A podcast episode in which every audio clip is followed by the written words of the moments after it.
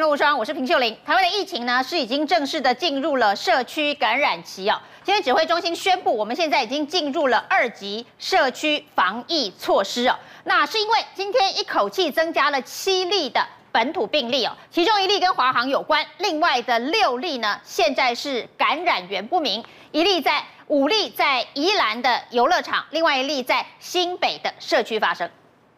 新增的七例的本土的案例，哈，一一八七的哈接触者，哈，一一八七的接触者，那这个列为一二零一，哈，是一二四十多岁的女性，哈，是一二八七的同住家人，那近期没有出国史，也没有疑似的症状，那因为一一八七 检验确诊，那九月五月九号经卫生单位安排，哈，我们就是在居家隔哈隔离，那也采检。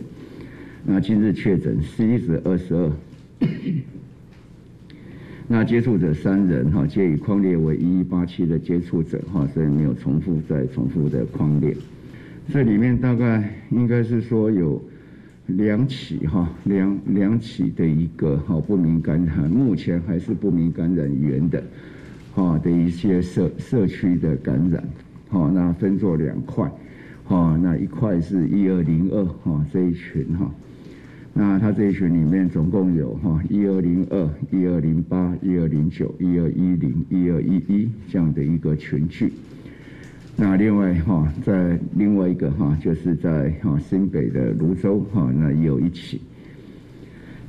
那这一二零一是本国籍四十多岁的女性哈，是有没有？对，已经过了。一二零二，现在讲一二零二哈，一二零二为本国籍。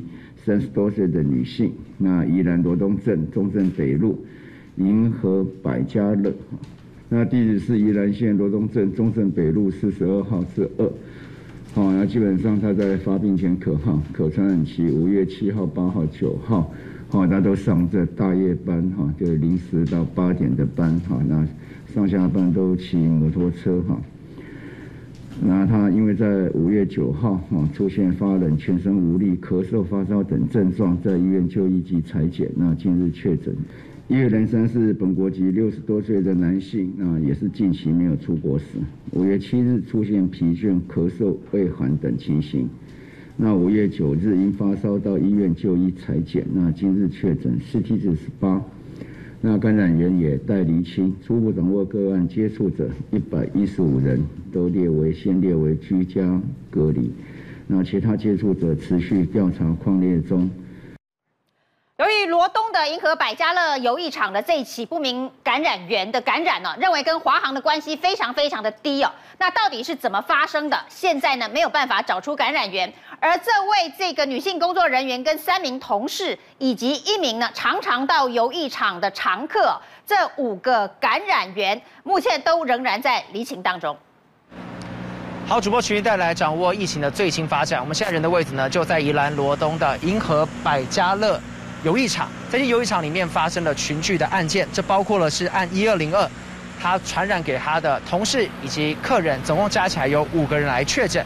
因此，从今天早上开始，陆陆续续有防疫人员来消毒。而在今天下午大概三点的时候，镇公所人员也来到这里进行二次的消毒，而且是沿街的消毒。除了这个游乐场之外，他们也针对旁边，包括了罗东夜市等等，也要进行消毒，就是希望能够让宜兰民众的心能够安定下来。好，不过我们还是要谈到按一二零二的足迹来说，好，他的足迹可能是首度出现在宜兰这边。他由于是这个游艺场的员工，因此他五月七号到五月九号他是上大夜班的，平常是晚上十二点到早上八点，他的工作时间非常长。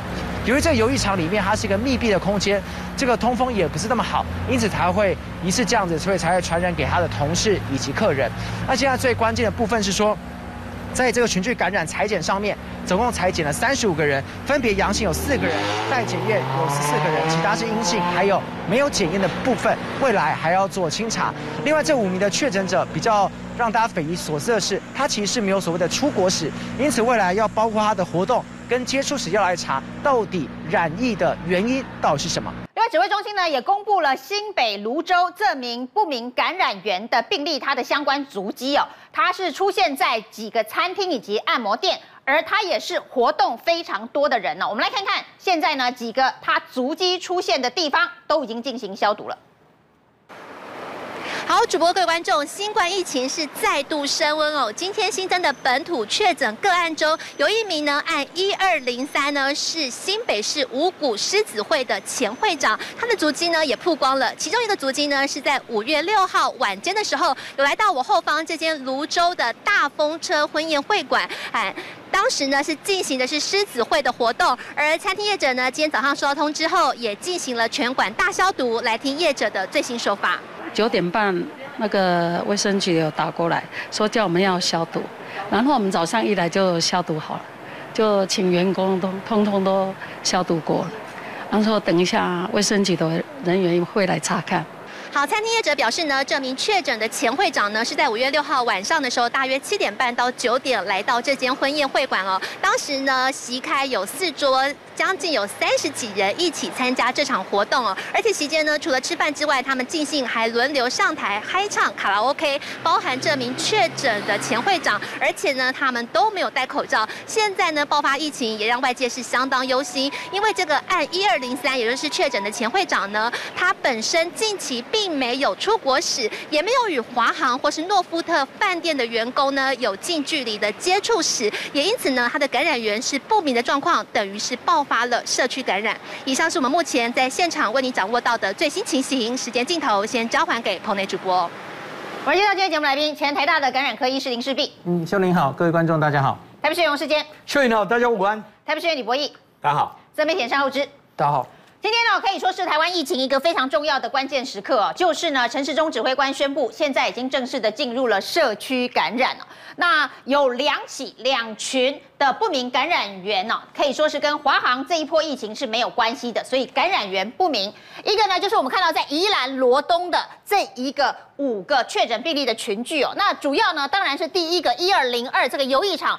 三十多岁的女性员工，她发烧确诊之后呢，匡列了她的同事，还有三十几名经常到这个游艺场来的常客。宜兰县政府这一次可以说是速度非常的快哦，在这一个五月十一号一二零二确诊之后，立刻做筛检确认相关的同事以及常客三十多人呢，做了检验之后呢，发现了三名同事都是女性，然后呢，一个常客三十几岁的男性，通通都确诊了。那在一个晚上之内做了这些筛检，那这三名的同事女性当中哦，可以说是从十几岁到四十岁都有。今天呢，在指挥中心当中呢，有人就问这个指挥官哦，那这十几岁的女性哦，会不会是在校的学生？在这里打工哦，那他的学校是不是也要进一步的框列哦？那本来呢，指挥官还说他不是学生，他只是员工。后来发现十几岁极有可能是学生来打工哦，所以这个部分还要再确认。其中这位年轻的女性是不是在学的学生？学校的部分要不要做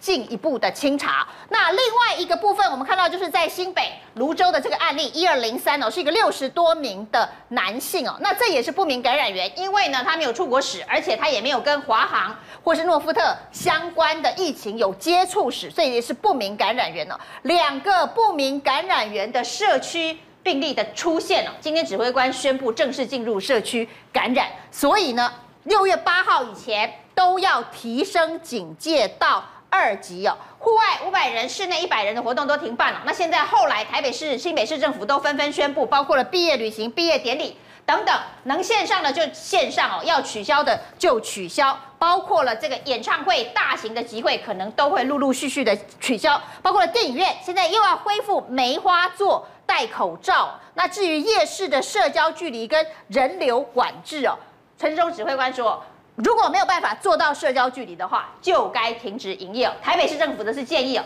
到夜市麻烦请打包哦。那我们是不是真的进入了一个疫情升温的下一个阶段？那接下来要看什么样子的指标？就这两个社区的感染的案例的控制，要怎么样子去观察它？呃，秀玲，我觉得今天就是正式台湾的疫情进入下半场。下半场，我们原来一直说我们上半场打得很好，那我我们以我一度很乐观的以为我们也许可以撑到疫苗的群体免疫打完，可是事实上好像没有那么简单哈。今天正式就是进入社区感染，不明原因，而且一次还来两起，有一起还是已经一捞就一个群聚了哈。所以我们离第三阶段其实也不远，第三阶段其实是一个礼拜，你有三起。群聚，单单周出现三件以上的社区群聚。对，一假如那位那个某某个人士，他周边的人在框，他也是个群聚，那我们再出现一件，其实就已经满足到第三。我们就要进入第三阶段了。我们现在是一下子，我们在一下子就进步进入第二阶段。对对对，所以我觉得大家应该要拿起去年二三月的时候，我们防疫的强度来了，这是要靠大家的，因为我们曾经在这样的险境过。去年曾经在二三月到四月，后来收掉了，有十一例的来源不明的本土感染，跟现在一模一样。大家不知道记不记得哦？酒店公关今天是单日最多嘛？对对对对，今天是单日最多。那个十一例是分布在两个月，然后一个一个出现。那当然他们各自再去框，再去传了一些人，总共又传了十几个人嘛。可是最后都被我们去年的感染链阻住了。可是现在此时，我们全民可不可以再拿出去年那样子的防疫的强度，用口罩、洗手、安全距离，然后大家不群聚，来挡住这些传染链？我觉得是现在开始要靠大家努力的时候了。那我们看到第三阶段，刚刚这个林医师有提到，就是说呢，我们现在进入第二阶段，就是陈时中说的，我们进入了社区感染源不明的本土病例出现，而且一次还出现了两个不同的区块。那所以呢，现在的新规定叫做，没有配合戴口罩的话，马上就要开罚了。那室内五百人，室外五百人，室内五百一百人以上的活动，现在要停止了。这都是明确的在第二阶段的防疫指引哦。那另外，营业场所要必须进行人流管制十。连制等等，那必要的时候要强制的关闭休闲娱乐等八大营业场所，这个都是在第二阶段可能会发生的事情哦，大家恐怕要开始注意防疫新生活。那等到第三阶段的指标，就是出现三件以上的社区群聚事件了，就单周。那以本周来看呢，如果在未来的礼拜三、礼拜四、礼拜五再出现一起社区群聚案件的话，我们就进入了第三阶段了。那或者是说，有一天确诊十名以上的感染源不明的本土病例，我们也进入了第三阶段。那我们今天是已经确诊了六名。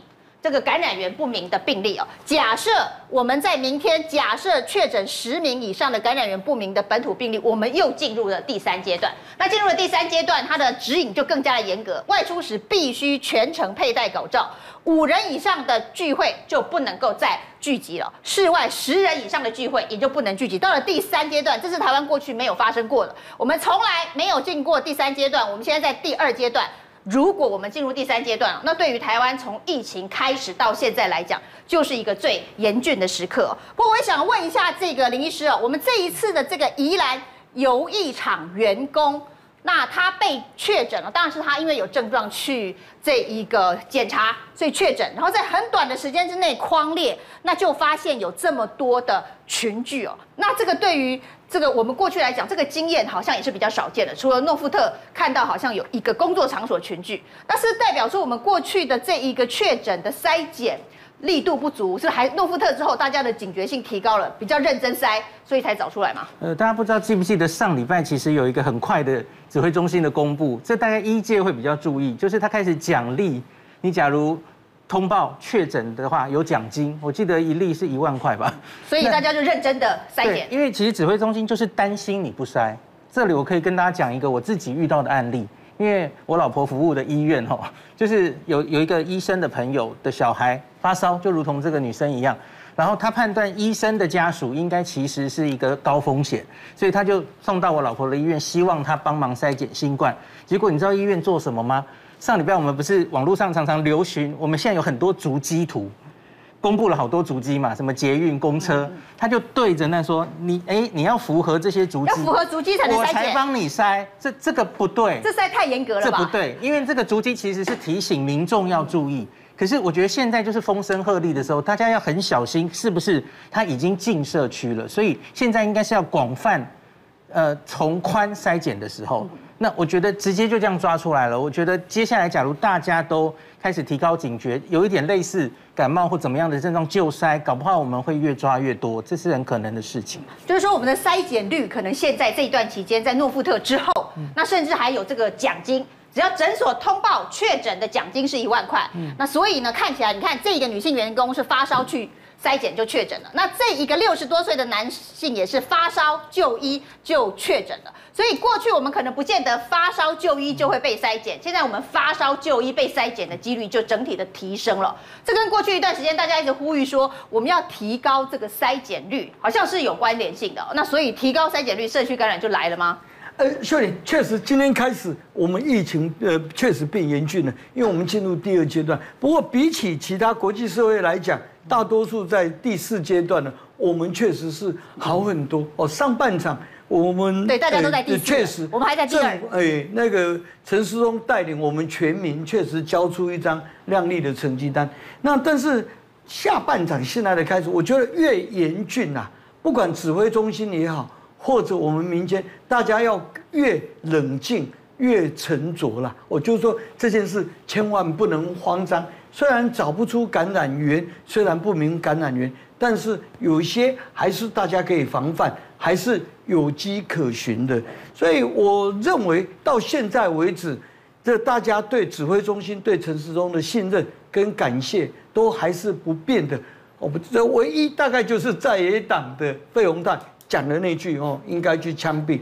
那当然，那他那个讲法非常不好，因为我们台湾社会毕竟是厚道的。我们多数民众现在对指挥中心、对陈世忠都还是感谢的。我不可能说是啊有功无赏，怕破都不会哦。现在疫情变严峻了，就把他们批一顿，不是这样的。我觉得大家大家都社会都还是感恩，只是我希望说政府要更谨言慎行。比方说行政院现在讲这一句。我说要民众啊，收心，开始收心了。我觉得这个这样的话不好。放暑假结束的概念吗？好像说我们全民这一年多来，哦，我们心都很野，那都是我们民众在惹事、招惹事情，那只有诶政府在用心。我觉得讲这个话非常不好哦。讲这样的话，导致我认为谁讲的话谁要负责，导致他讲这个话让大家不放心哦。我们大家。放心的是，我们全民互相很放心。你看，大家天天戴口罩，天天到各位公众的场合，大家都谨慎小心，也都很注意个人的这个卫生的习惯，这个都没有问题哦。那大家对陈时中一样的信任，那我觉得有一些有机可循的，应该是中央跟地方好好配合啦。比方说，最近我们台北市有好几个社区。那有疑似像机师哦，他们呃回到呃家里面来检疫隔离，我觉得这个通报啊，我们中央一样要比照过去，因为过去我们通报检疫隔离给里长知道，那除了让里长帮忙送餐做其他服务以外，等于同时也让整个社区安心呐。那放心，这个资料不可能外泄的。不可能说去妨碍检疫隔离者他们的生活，或者歧视他们，反而你越不讲哦，越封锁的话，大家事后才知道，民众反而是会有怨怼在心里面。所以我觉得中央跟地方要来合作，像那个 CDC 的有一些回答就不好。最近我们台北市发生的社区，大家有疑虑的部分，打去 CDC 里长哦。对，你是说这个里长哈，还不是一般民众，他代表社区，是不是打去 CDC 问 CDC，竟然跟他说，哎，那你去问卫生局。哦，我觉得以后不管任何单位接到电话，你绝对不能要民众说，那你自己打去哪里问？你不如把民众留下电话，由你，因为你 CDC 是专家嘛，你又是中央，要问你来问，你问清楚了，你再来答复民众才对。我觉得这种种的一些小动作，大家要改变，因为毕竟我们两千三百万台湾人民是很善良、很可爱的。我们这一年半来，我们大家都谨守分际，我们大家不但个人健康卫生维护好，我们也维护了整体社区的安全。所以这一点最大的功劳，除了陈时中指挥中心以外，其实我们全民都要记一笔。全民都有功劳，不是单方面某几个人的，所以千万不要再说啊，呃，民众哦，你要收心呐，也不要说哦，哎，民众你自己不守规矩哦，就算是神来救你也没有用哦，这个话不要再讲哦。民间人民是人，政府也是人哦，神也是人呐，人就是神，神就是人，掌握自己命运哦，控制自己的的虔诚的就是神。对，我们全部的人都要当成神人，好好的守住下半场，大家一起团结来。不过刚刚这个事先讲的的确是一个大问题哦，因为这几天风声鹤唳哦，那现在呢病毒已经进入了社区，正式的进入社区哦，我觉得各个防疫体系应该都会上紧螺丝，大家的这个警告警报都会随时会响，所以呢会希望资讯能够更公开、更透明，这是合理的。那像刚刚事先所讲的这个大安区群英里的里长。今天就开了记者会哦，就是刚才事先讲了，他打电话到一九二二去问说，那现在好像有人在传他社区内的确诊不实消息哦，因为这个社区呢之前才有机师居家检疫一家三口都确诊的案例，所以呢社区内又传出这个消息之后，他立刻打电话到 CDC 的一九二二哦，结果他等了很久，电话转来转去说我们要问长官。才能回答你到底你那里有没有新的确诊的病例啊？然后就再也没有回电给他了。那后来他去向调查局、警政单位，他还真的还人际关系还不错，还可以找调查局，还可以找警政单位去反映。最后都没有办法得到结果，最后呢，他又再打给 CDC 哦，结果 CDC 又跟他说，你跑去跟台北市卫生局反映哦，但是台北市卫生局的确没有华航机师的居家检疫资料，这个部分呢，指挥中心说只由民航局来处理哦。那另外一个就是发生在内湖区清白里的里长，也是同样类似的状况，因为呢，这里也有一一八四跟他的同住家人一一八三。确诊的相关足迹被指挥中心给公布了。五月八号确诊，五月十号公布他的足迹，有去内湖的星云全联的超市。但是呢，当地的居民都知道，他也去了湖光市场买便当。那就这问里长说，那为什么这个足迹没有公布？结果呢，打电话去指挥中心问，指挥中心说。有跟便当店讲，所以其他人都不用知道，只有便当店需要知道。那这个里长当然很不满，就说啊，所有事都只有陈时中知道，你是太上皇帝吗？你过了一个礼拜才告诉我们，是盖住消息被人家掀开才讲吗？的确，这个足迹湖光市场是人口聚集度非常高的一个地点，非常热闹，但这个足迹却没有公布，因为他只跟便当店老板娘讲。为什么会这样？博弈，今天爆发本土七例案件，我相信中央非常的紧张。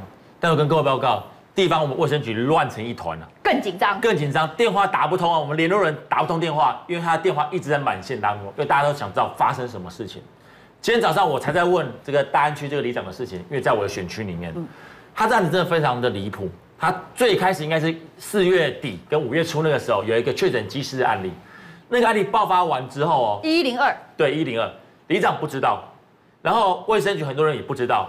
当知道的时候是什么时候？电视上公布的时候，大家 看电视，大家看电视才知道雨晴啊，收集雨晴啊，才知道这个东西啊。所以里长从这个事情发生完之后，里长电话也打不通了，因为也被打爆。你要知道，很多的民众他从刚开始恐慌恐惧，到后来会变成什么？愤怒啊！他觉得什么东西完全不清楚，所以非常愤怒。里长很无辜，而且里长很认真。所以呢，前几天突然又爆发一个新的消息，就说啊，是不是传出来说社区又有新的确诊人数了？所以里长马上打电话到 CDC 去问一下有没有这个事情，CDC 就是不回不问啊，还是 CDC 不相信他是里长？那不可能，不可能，不是吗？他一直打一直打，也包括表明身份了，不回不问，最后撂下一句话跟他说问台北市的卫生局。好，李长后来也真的去问卫生局了。所以今天呢早上我就要问这个问题，我就问卫生局到底有没有这事情，是谣言是真实，你总要给个明确的答案嘛？就卫生局的回复是他们没有接到相关的消息。我说这什么意思啊？CDC 没有告诉卫生局。对，我说那你们有没有主动去问？应该也是没有。我说所以这当没事了吗？所以现在我认为中央跟地方严重的脱节非常严重。以前刚开始防疫的时候，我觉得中央卫福部中央集权很严重，就说他什么事都由他统筹管理，你们也不要多问，他该公布就公布。我认为没有问题，因为毕竟这么长时间以来我们疫情是稳定的。但到了现在。久而久之会变什么情况？就是你中央不讲啊，地方我也懒得问了啦。反正等你公布了之后，我们再说啊，就会变成说，我问很多卫生局的官员，他们实际上也不晓得情况，因为中央并没有跟他们说，或者是中央叫他们不准讲，只有告诉他说你去哪里消毒，没有告诉他为什么要消毒，也不讲为什么。对，包括了我就问说，当时那个一一零二这事件的时候，你们卫生局知不知道？他说卫生局应该知道，但是因为他是民航局的，所以卫生局在第一时间不知道，是后来转来转去才知道完之后。民政系统是从头到尾都不知道，等到公布新闻之后才知道，所以里长不知道，民政局不知道，相关的所有的李干事也都不知道，所以民众就会很不高兴，甚至这个事件最新又传出是否有新增确诊案，到现在是真是假也不知道你。到底问出来了没有？没有啊，因为卫生局说他没有接到相关消息这。个所谓的不实消息，这到底是真是假？这现在有也不晓得人知道吗？，没有人知道因为卫生局。说他没有接到卫福部的相关消息，所以他不敢跟你说是真是假，所以这到底是真是假也不知道。然后下午电话就开始不通了，因 为本土清理完之后就完全不通了。我认为真的是中央跟地方上，当时中央我觉得做得很好，但是是否人手我觉得不足了，变成消息的传递上我觉得有落差，所以造成了很多民众都是看了新闻报道之后才知道发生什么事，而且知道的人只有当事人才知道。跟各位稍微讲一下，这个事情我不能确定真或假，因为有也是传出来嘛。为什么地方上会知道这个国宅发生确诊案例？是因为有邻居看到晚上三更半夜一堆人穿着那个安全服啊上去按门铃把人带走啊，结果那个邻居吓一跳，现场目击，对他目击他吓一跳，他赶快传简讯，你也知道赖群主现在就是越传越夸张，你懂是吧？他很紧张，传出来之后散出去的时候，哇塞，那个风声很恐怖，才会造成人心惶惶。可是所以所有人都在怪里长，来问里长，可里长也真的不知道啊，到现在里长都还不知道。所以我才只能说，这是一个非常非常离谱的事情。那中央真的是要好好的想清楚，该怎么样把权力下放到各县市卫生局，我觉得很重要。毕竟各县市卫生局才是最了解情况的。你中央用你们的方式来评断到底该不该公布，可对地方上而言，真的不是那样想。他们对他们自己是非常非常紧张的。而现在我认为民怨已经渐渐发生了。当然最后我还是在讲，台北市政府你自己也加油一点，不要跟柯文哲一样。柯文哲说他不超前部署，你看真的不超前部署啊？大家之前议员应该都知道，最近刚办完什么活动？母亲节活动，才上个礼拜。上个礼拜我就问民政局，我就说母亲节活动你们到底要不要办？这个因为之前已经发生过群聚的一个不明那个呃诺夫特事件了，我说你到底要不要办？他说根据中央规定照办。根据中央规定，对，照办秋冬方案照办，但是他们会加强管制。我说好，那你们加强管制升级怎么处理？他跟我说他们会加强防疫，要求大家勤洗手、戴口罩、实名制。我说你有讲没讲不一模一样事情？之前不是一模一样吗？他说没有办法，都一样。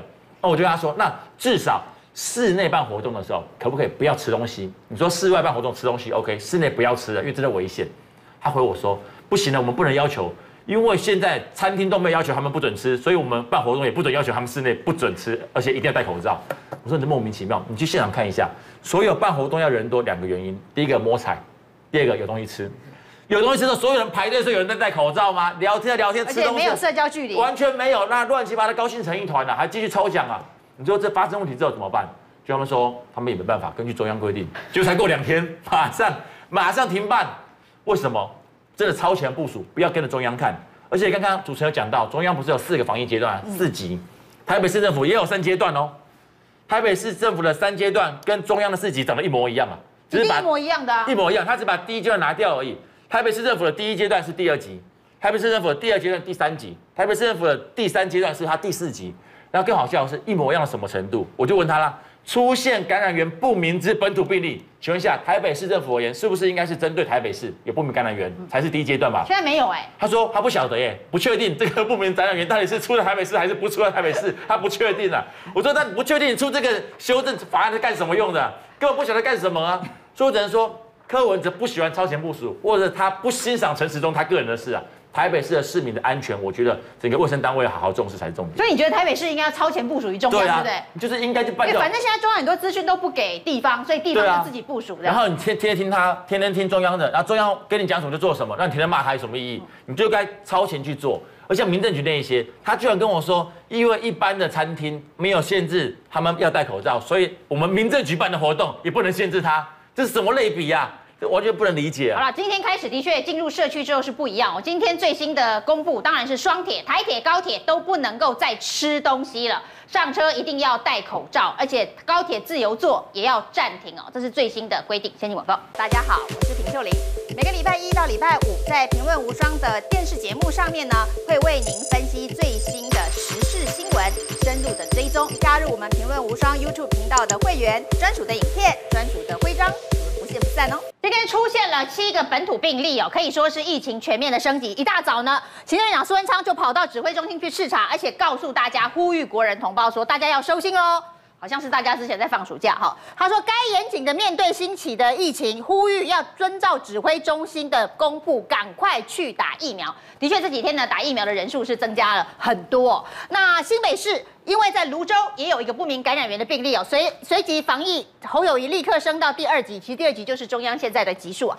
那呼吁呢，要针对高风险区域全面普筛，扩大框列。那这一点。这个指挥中心其实还没有正面的回应哦，就是说新北市现在在泸州已经出现了一个不明感染源的案例，所以呢，新北市希望能够针对高风险区域哦，也许是这个泸州这些餐厅等等相关的这个足迹的接触者进行行全面普筛扩大的框列。不过这点呢，指挥中心还没有回应。然后呢，新北市的一些大型的活动，碧潭的水舞秀结束了，淡水渔人码头的舞台的活动延期办理，芦洲新庄的校园呢，因为这个是热区啊，暂停对外开放，八大场所要复查不合格者要勒令停业。那在这个台北市的部分呢，也提升战备啊。那柯文哲说，现在真的已经进入了一个危急的时刻了。他说这么多确诊，而且华航哈要停飞这么多天呢，显然事情是蛮大条的，不得了了。那他说不知道这次的状况会有多严重。大型活动该停办就停办，那这两天他认为是一个关键期哦。那两个不明感染源的这一个案例出现之后，过接下来的两三天会不会有更多？那如果有的话，很多的大型活动台北市通通都要停办了。那现在已经宣布停办的是开斋节，还有小巨蛋北流的活动要延后。八大行业现在的十连制要严格执行哦。那探病。毕业旅行、老人共餐这些活动，通通都停止。这是台北市最新的宣布哦。那宜兰呢？这一个银河百家乐这个游艺场所发生的这个群聚事件之后呢，宜兰县政府也有一个紧急的会议哦。那同安节是大家比较关心的大型活动哦，到底会不会停办呢？这个林姿妙说，看疫情决定哦，该停就停。不过今天呢，宜兰的银河百家乐一个晚上就筛检出这么多的确诊者哦，指挥中心也说这个宜兰的效率。非常的好，那为什么在这么快的时间能够筛检呢？后制那边是不是有一些资讯可以提供？因为他去年的时候，林姿妙他在去年的时候他，呃拿宜兰的二倍金哦，跟阳明阳明医院哦设立了一个 P 2实验室，所以这里有 P 2实验室可以直接，是他们自己直接验的。他不然的话，他大概他可能他可能没有办法一个晚上就验那么多，因为三十几个他一个晚上一个晚上全部全部都全部都光列的全部都验完。那个那个是是，就是说现在变成各县市长要超超超超前部署。假设今天他没有的话，他也会拖很久了。那他他的疫情就会就会就可能就会更严重。我要讲一下，虽然讲大家要收心的，其实我觉得民众听到的话很堵烂的。讲句实在话，你要收心的，现在是是那个病病毒跑得比公文快那些那些人要收心了。政府要收心了。对啊，你病毒跑得比公文快，你哎两个月你公文还没跑完，你到底是谁要收心啊？对不对？你们你们自己自己到到现在在在我们现在公文不都电子公文，按下去就好了。对啊，啊啊你都没去追嘛，对不对？我今天来讲，你说像今天那个里长里长好，你现在跟我讲说好，依照依照传染病防治法，你你你你说假消息你要重罚，我回头问你这是真的是假的？你没有答案，你叫我怎么办？你没有办法，你没有办法给给答案嘛？那你叫你叫民众你叫民众怎么办？你不你不该给答案吗？你还跟我讲说这不是你的责任，这真的真我觉得这一般民众真的真的没有办法接受啦，就是说。你今天来讲，你今天你这一次诺富特就告诉大家说，你中间中央地方有很多的的四三不管地带，你到现在为止你还没有想要去改善。其实他们上次的时候，这个里长就已经反映过了，说我西施隔离我不知道。到现在你跟台北市政府之间的那个讯息管道，你还没去补出来，你的 SOP 到底在做什么？到底什么东西他他该知道，什么东西你该知道？如果如果今天来讲台台北市的卫生局不知道，那就是你中央指挥中心要负责嘛，就是你讯息没有 pass 给他，结果。你叫他回头去问，你也不给他讯息，然后回头问你，你又没有答案，你叫他，你叫他怎么办？你就会一直有这这种，就是有漏洞的地方，有人管不到的地方，会一直出现。我就今天来讲哈，我觉得陈松，我刚上次讲过，我说现在很多防疫都是中央中央决策地方买单。那陈松今天来讲，他当然卫生防疫这件事情跟跟那个就卫生这件事情跟警政不一样，它不是一条边。但是你不要忘记了，你现在用传传染病防治法，你用特别条例。给你这么大的权限的时候，你还跟我讲这些事情不归我管，出了事不是我的事。我觉得这样民民众真的没有办法，就因为你权力就是这么大嘛。你的你现在的权力已经可以调动别的部会，你根本不要讲说号令地地方政府。现在地方政府哪一个卫生局就你叫会管不动，那结果你通通不去叫，他出了事说那是他的事情，我我公文有转过去就就没事了。我觉得我觉得这样的心态是真的是没有没有办法接受，因为你那么大的权限嘛。好，那那而且。而且那么大权限这么久了，你也不你也不愿意解散，你也不用的，你还是这么大权力握握在这边，然后动不动还是要说要罚人，然后回头问你，你说我不知道。当然，现在这个疫情比较紧张了，呼吁大家赶快打疫苗。这两天的确打疫苗的人都变多了。那之前当然还有这个佩奇打不打疫苗，今天在台北市议会也变成一个争议的焦点呐、啊，就是说佩奇想要换新的疫苗，等新的疫苗。那现在打疫苗的热度是不是有提升了？呃，从我同温层，然后网友的回应，的确，大概诺富特按一的来真的打气有在提升了。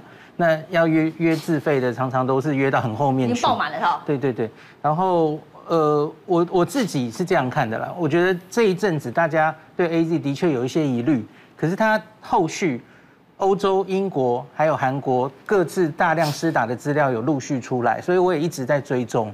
现在看起来哈，在欧洲、英国大概发生的几率，严重血栓、并血小板低下，大概就是十万分之一。它还蛮稳定，大概就是这个数字。然后当然这个很严重，这个大概死亡率两成。那可是，在韩国哈，我们的我们拿的 AZ 是韩国厂的 AZ，然后又同样是东方人，韩国已经打超过两百万剂的 AZ，一例这样血栓并血小板低下的都没有。所以韩国没有人因为打 AZ 得到血栓。对对对，血栓有，可是那是一般的血栓，血栓大概三例。可是没有合并血小板低下这种很奇怪的疫苗引起的免疫产生抗体的奇怪的副作用，我觉得真的有可能是因为东方人西方人体质不太一样，因为你都观察到两百万例了嘛吼，那菲律宾也是打 AZ，菲律宾也累积了几十万，也同样是东方人，他们也没有任何报告，所以我觉得我现在自己也比较。有一点心安了。他，你本来是有抗拒的吗？对，我原来当然也跟佩奇有点像。你本来跟佩奇一样，想等看看有没有 更好的疫苗。大家都在等莫德纳，是不是？对，因为、就是。可是先告诉你哦，指挥中心已经说五月不会来了。真的。所以我已经放弃了，我就觉得现在又风声鹤唳吼，还是赶快打一打，有保护力，有那个十四天之后，韩国的资料就有大概八十六 percent 的保护力。我觉得这个这个比以色列跟英国的资料都。都好，保护力大概那里做出来只有六七成，所以搞不好这个疫苗真的东西方人还不太一样，这是有可能的。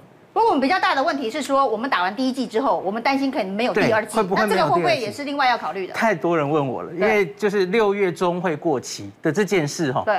诶，我自己其实觉得还好，因为 AZ 在世界上并不是一个抢破头的疫苗，老实说就是这样。可印度的疫情升高之后，会不会它也变成是一个开始变抢手货了？因为应该现在应该是 n R N A 疫苗，特别是欧洲，然后他们是抢的最最厉害哈，美国、加拿大，所以他们到完全施打前还有一阵子。我觉得 A Z 相对没有那么受欢迎，所以它大概会继续来。可是我对莫德纳还会被退货，然后再转来台湾的可能性。呃，也许啦。可是莫德纳我就没有那么有信心，它会陆续一直到货了。所以现在打 A Z，等等到第二季的可能性还是很高的。呀，yeah, 而且我觉得 A Z 在英国已经施打超过两千六百万剂，那他们很成功的把整个英国的疫情都控制下来，所以我觉得应该算是已经。受到考验，大量施打了疫苗，所以打算去打了哈。是我礼拜五预约好了。好，先广告。大家好，我是平秀玲。每个礼拜一到礼拜五，在《评论无双》的电视节目上面呢，会为您分析最新的时事新闻，深入的追踪。加入我们《评论无双》YouTube 频道的会员，专属的影片，专属的徽章。不见不散哦！现在已经进入了防疫的关键期哦，中央跟地方要做怎么样子更好的配合，现在恐怕也是一个关键期哦。因为我们看华航事件呢，已经发现了，的确呢是有漏洞在机组员的检疫的部分哦。那有关于二月份诺富特员工的这个爆料，这个到底有没有公文？公文到底旅行到哪里去？这件事情现在终于真相大白了，大家把公文摊出来看，发现呢，在诺富特员工二月份爆料之后呢，指挥中心接获了这个检举。他的确啊发文给了桃园市政府，他在二月五号就发了，告诉他说诺富特的驿馆里头呢，有一般的旅客跟这个检疫的机师混住的状况。那二月二十号，桃园市政府也收到文回函卫福部，跟他说呢，诺富特二馆是防疫旅馆呢。然后呢，告知民航局说有这样子的一件事情，就是说呢，有一馆混住，他把一馆混住这件事情呢推给了民航局哦。那三月四号的时候呢，桃园市政府呢还是到诺富特去做现场的勘查，因为二馆是防疫旅馆，他必须做勘查。那他就说呢，你一馆呢不是防疫旅馆，不能防疫哦。因此呢，他说一馆不是防疫旅馆之后，他居然做了一件事情哦，他就推推了一个观光。这个专案，因为他说呢，你既然一馆不是哈，我勘察了，你一馆不是，我只准你二馆哦，那我就给你观光促销，那就让一些观光团、观光客来住诺富特的一馆了。那显然他知道这一个一管有混住状况，他已经知道前面有人发文给他，结果他还是说我没有，我当作没有这回事，所以我就让你去来当个观光促销。那三月三十号的时候呢，民航局的发函要求诺富特，你既然一管有混住，那你哥要把这个一管这个混住的七八楼申请为防疫旅馆哦。那结果呢？诺富特回函民航局说：“我这个都符合规定哦，我不是防疫旅馆，我是宿舍，我是防疫华航宿舍，所以我机组员可以住哦。那告诉，顺便把副本给华航啊。所以这个公文就在这几个单位当中推来推去，推来推去，大家都知道一管有。”机师检疫有一般旅客，可是每个人都说，要不是没看到，不然就是说不是归我管，你要负责管。然后最后回答的诺富特说：“我这样子没问题啊，我这样子我是宿舍，我不是防疫旅馆。”那华航的副总经理告诉大家，没错啊，因为诺富特是委外经营的，那符合宿舍的规定哦。民航局说有符合规定，机组员本来就可以住。然后呢，他说呢，他们管不到。这个诺富特经营的这个法国雅高集团的经营的营运政策，所以呢，一个公文就在这里跑了两个半月，直到疫情爆发为止哦。那现在呢，疫情爆发到了不可收拾的状况呢，指挥中心立刻宣布华航的清零计划。本来第一阶段的计划没有要求华航停飞哦，那第二阶段的计划呢，要十四天的检疫，所以呢，大概恐怕。接近停飞的状态哦，那有三成的机师已经在居家检疫，陆续要召回，会影响大概一成多左右的货运量。那今天台股大跌七百多点，不知道跟这个华航被停飞到底有没有关系啊？或者整件事情的处理，这个前两个半月真的是非常的荒腔走板。呃，秀玲，所以我认为嘛，吼，不是要人民收心了，是人民要政府收心了。你看，从二月五号到四月二十号。结果走了那么一轮，各单位陆续发现，结果陆续发现的文都推给别人，然后每一个文推至少都半个月，多则二十几天，最后推到最后还是没结论啊。然后最后华航还出来说啊，这个我诺富特饭店我委外经营，我是业主，我也不能讲什么，那不是讲混话吗？所以政府应该收心了，还要收心的单位还有很多，还有包括像警政单位啊。呃，警政署不用收心吗？今天有一个新的新闻出来啊，松山分局的事件，竟然十个黑衣人只有一个因为捣毁公务要被就办，另外九个没事。然后所长还起诉，副所长不起诉，整个事情就这样高举轻放没有了。所以我呼吁啊，警政署要收心了，警政署要硬起来。本来松山之乱发生之后，就应该在那个时候名气可用的时候，社会期待的时候，就要宣布向黑道宣战，要扫黑才对。结果拖了两个礼拜到现在，没有纹纹不动，没有任何的情况，可能还在放暑假吧。哦，所以我希望这种黑白挂钩跟特殊八大行业勾结这种情况，哦，可以打住了。不应该这样的，要给善良社会一个交代。同样啊，防疫也是这样。我觉得政府的一些心态，有一些作为是对的，有一些作为是好的，所以我们交出亮丽的防疫成绩。但是他们忘了小英总统一再的告诫他们的谦卑、谦卑再谦卑，怎么会讲出那样的话？把自己比作神，把人民比作哎，你就一般的人民，你不好好听话，神来救也没有用。怎么会讲出那样的话？说，哎啊，你人民要收心了。我觉得这就是权力的傲慢，权力的傲慢。哦，小英总统已经一再的才是了，希望有权力者他们要懂得谦卑，而且要好好的把权力应用在对的事情上面。全民都在等啊，人民都在等待政府的指挥来办事。那该政府要拿出魄力的时候，没有。我们从二月五号。到四月二十号中间，你看，从中央政府到地方政府，从呃华航到诺富特饭店，哦，到各中央政府的各个单位，民航局、交通局、观光局、县政府等等等，没有一个真正的拿出自己啊人民授予他的权利去做应该做的事情，而心态都是推脱，心态就是傲慢，我觉得那是非常不对的。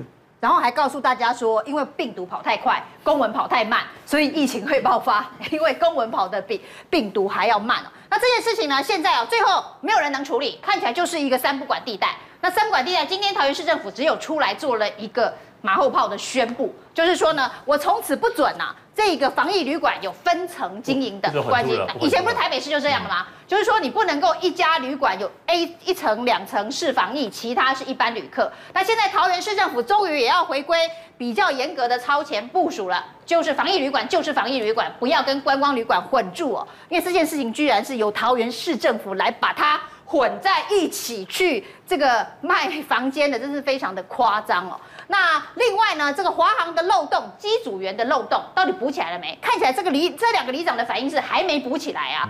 因为机组员的检疫，不管你是十四天还是几天，你还是没有让地方的民政跟警政到现在为止嘛，还是在社区检疫，没有人知道，没通知民政跟警政，这个点没有补起来，对不对？跟你讲，这个华航诺富特的问题其实很单纯，这就是一个中央跟地方互推皮球的案子嘛。你到底诺富特一管，到底是归民航局管，还是归桃园市政府管？那光吵这个问题就吵很久了。所以现在后来应该是郑文灿出来帮他收收尾了，然后把责任都推给华航了，罚华航的钱嘛。我说因为他没有做好管制等等的，这是一个案例。台北市政府也有案例，我们要办，我刚才讲要办活动，台北市政府最后的公文是什么？他说，请里长。或者里内自行判断能不能举办庆祝，自行判断，自行判断，这个是什么意思啊？这有讲跟没讲一样嘛？哎，有啦，指挥中心非常会这个，就是说呢，自行判断，对，自行判断。如果你觉得你没办法的话，你就自己做不到就停止。对，这个都什么叫做不到？对，我不懂什么叫做不到。中央把责任推给地方，地方把责任推给里长，那里长办不办？啊，里长硬着头皮办啊，因为钱都花下去了嘛，预算也花了，人也请了，东西都买了，你都办不办？出了是谁负责？不晓得谁负责啊？因为没有人扛起来。那次我就问了民政局，我说：假设因为母亲节活动造成了确诊情况发生，台北市政府能对确诊者有什么补偿或者负起责任吗？他说他们没办法负责任，因为表示他们自己没有遵守好相关防疫规定。这是什么回答？有人破坏规定，神也救不了啊。对，这是什么回答嘛？然后今天更好笑，今天那个中央不是说因为本土七例案件嘛，所以马上即刻停止所有相关五百人户外室内一百人的活动。我就马上问那个我们的卫生局啊，我说，请问一下。那活动现在正办到一半的怎么办？什么叫做办到一半？就是宣布的时候活动正在办的啦，就今天中午办的活动，到下午还没结束的。我说那现在怎么办？对，问你说，我问一下哈，问一下他说，呃，问我说，那议员他们办到什么时候？我说假设办到五六点啦，那他请他办快一点啦。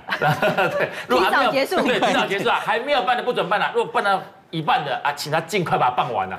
我说这个，哎，到底是谁该收拾？很明显，好不好？做事情我觉得还是不能讲一点规。规定跟规则 SOP 讲清楚，不是真的临时的时候想到什么做什么，民众基层真的无法配合。现在民怨为什么会起来，就是因为没有个明白的标准。而且刚主持人，我可以可以回去看一下他那个之前的规定，四阶段，那个第二出现感染源不明哦，他后面哦必要时来强制哦，而且他里面还讲很清楚哦。呃，办活动以停办为原则啊，嗯嗯，它不是百分之百停办啊，也就是说，如果你申请特殊的情况，要报准报报准相关的机关，还是可以办。在干什么啊？不办就不办，能办就能办，不要把这个文字解释非常扩大，到最后结果真的痛苦都是基层的百姓，包括痛苦是我们明代啊，跑不跑？我不晓得，那我同仁感染了，这算谁的？所以真的是不要把责任通通推给下属，不要把责任推给基层，我觉得。政府执政就会拿出魄力来，该怎么做就怎么做。不过我们这个好像就是为官之道嘛，哈，就中央推给地方自己决定要不要办，地方又推给基层的里长说你自己决定要不要办。那所以出了事都是由最基层来负责，那当然出来炮轰就是基层里长啊，不就这样吗？因为我觉得大家现在在讲说，我们现在进入进入群聚感染，大家就讲说希望说民众要回到去年的那个状况。我先回过头来问，中央疫情指挥中心有回到去年的状况吗？去年他碰到这种这种事情，他一他足迹令给你公布的清清楚楚。希望你每个人都闪得远远的，然后赶快把疫情控制下来。那现现在是什么什么状况？一问三不知。然后呢，足迹公布的不清不楚。就像李长讲的，一个礼拜之后给我足迹，我是要干嘛？而且只告诉便当店老板娘。我们居然去比比看，今天的陈时中跟去年的陈时中一不一样？那你今天如果如果这样的状况，你自己都都是这个样子，你要民众怎么去呢？而且民众本来就已经是高压的这种高强度的的防疫。大家好，我是平秀琳。每个礼拜一到礼拜五，在评论无双的电视节目上面呢，会为您分析最新的时事新闻，深入的追踪。加入我们评论无双 YouTube 频道的会员，专属的影片、专属的徽章，我们不见不散哦。